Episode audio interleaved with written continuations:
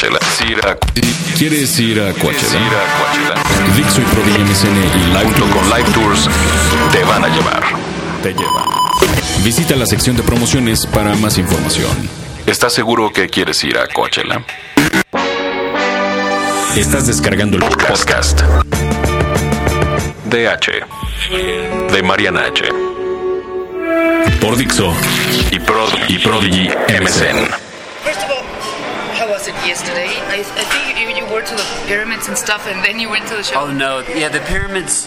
It was a little bit disorganized, um, but I'm sorry. I, I, it's always the same when I come to Mexico. It's a little bit like what, and then when you get there, it's a great time. And uh, So I didn't go to the pyramids because I had to DJ all night. So I thought if I'm climbing, it would have been really yeah, it would have been much. horrible. And um, what did you, you? You did the DJ set, and now you're you're participating in the uh, film festival. Yeah, the film festival t- today is a panel discussion about queer film, and uh, Shortbus is playing tonight, and I'll talk about it after. And then there's another party that I'm DJing for, especially for the festival. Oh, okay. And uh, I DJ with my friend Marcelo Cunning, who has a club called Nacotheque in Nueva York, which is like alternative Latinoamericano, which is very popular. So he's an incredible DJ. And uh, last time you were here, I, I was in, in your show, but that was a whole different thing, right? Yes. What what was that? That was FICCO. Oh, you were at the concert? Yeah. Yeah.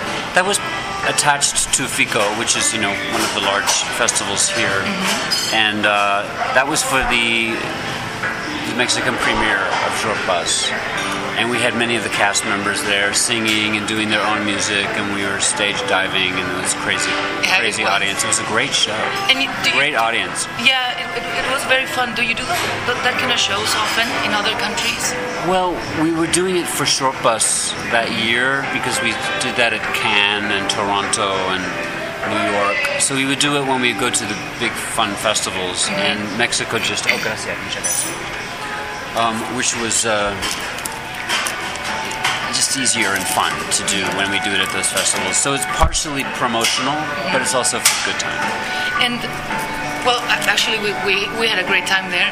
And what's the uh, when did music become so involved with, with your life? I guess before and then with your job because it's it's always there in, in the, the things you do in, in a lot of media, right? Yeah, you know, I I lived. My father was in the army, so I lived all over the U.S.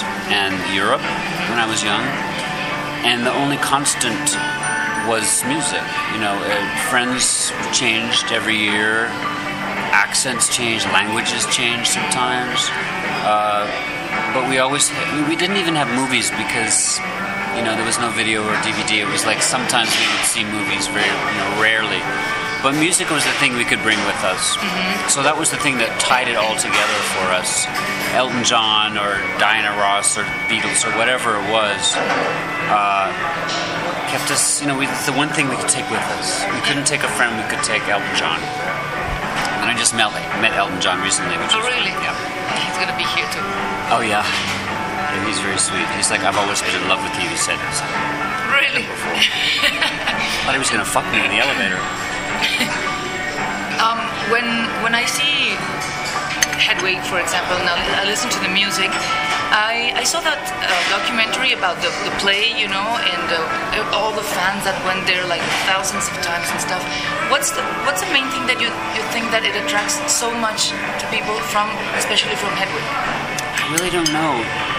All I can think is maybe it's the, the central myth of the origin of love, Yeah. which is from Plato.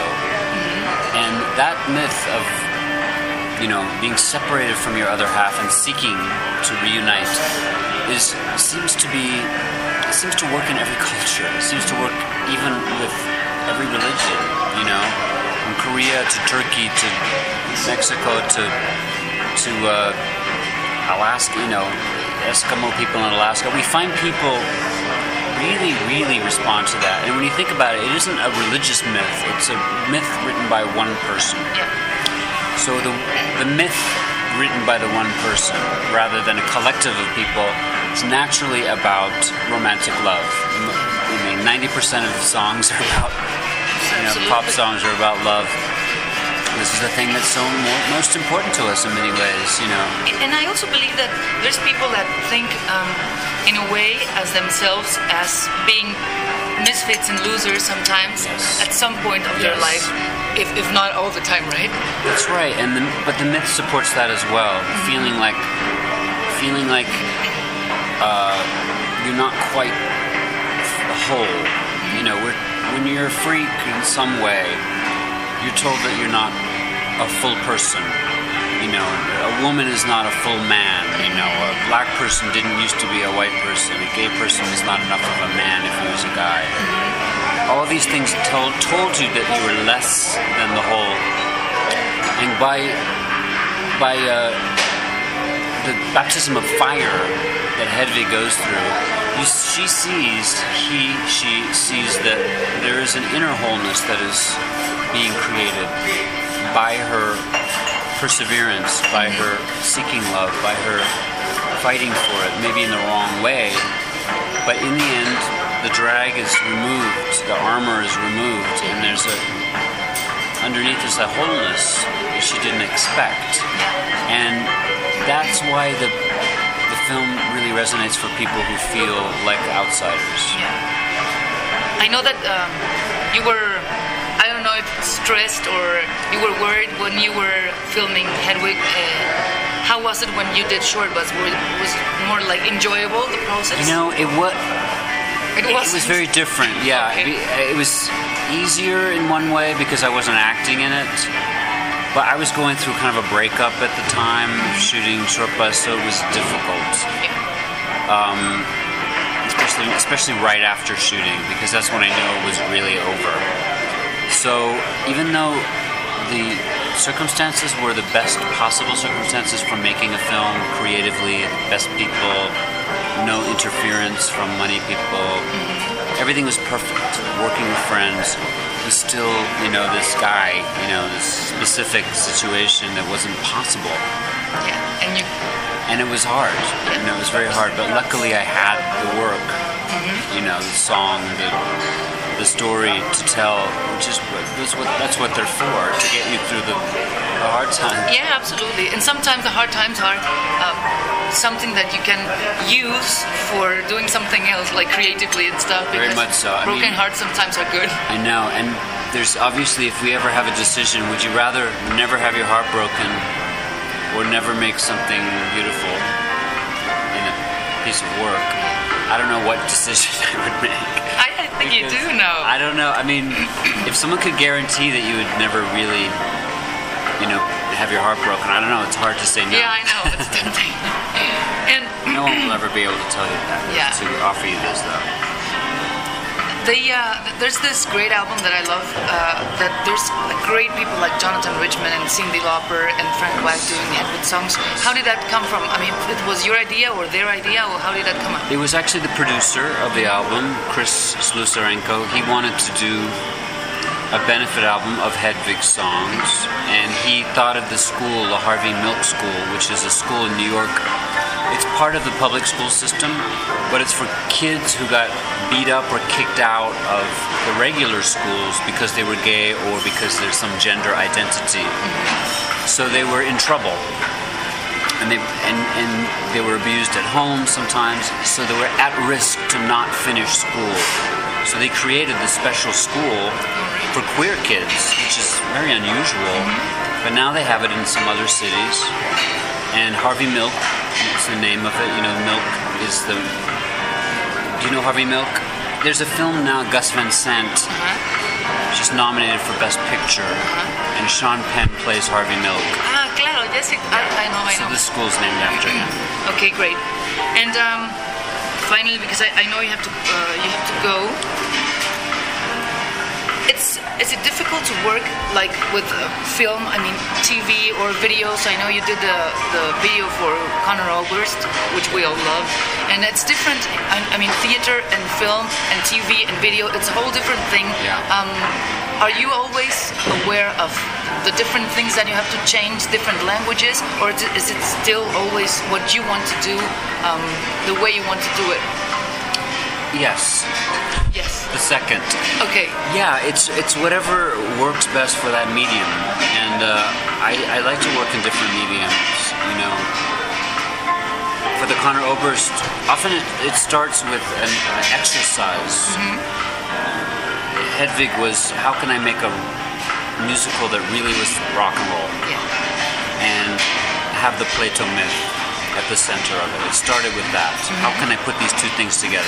With Shortbus was like, how can I use unsimulated sex in a story that was emotionally complex and not just negative? Um, that's how it started. With the Conor Oberst, it was how can I make the easiest shooting experience that I've ever made? Really? and the, the song had to do it in, in a way with that, with being simple, right? Yes, Not being yes. like too complicated. Yeah. And uh, what's next? I mean, you, you're right here in Mexico City, and uh, are you filming, planning on filming, doing, a, Well, writing a book or something? I'm working on a screenplay, uh, very, very Catholic. I'm, you know, we're staying on Isabel Católica. I can't get away from it.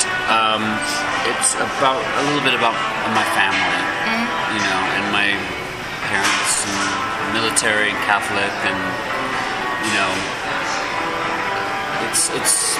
I don't know what it is yet, Yes. but I'm working on it. Yeah, and it's a difficult time to make films now, unusual films because of the money situation. But you know, I don't mind taking a long time. I mean, I. I I, li- I like taking as much time as it needs Yeah, of course. because no script has ever become worse from having too much time. So that's I'm working on. There's maybe a more Hollywood film with a maybe with a big star. Really? It's not big movie, but it's a small movie with a big star. That's cool. It's a different thing. Someone else's script based on a play. Possible.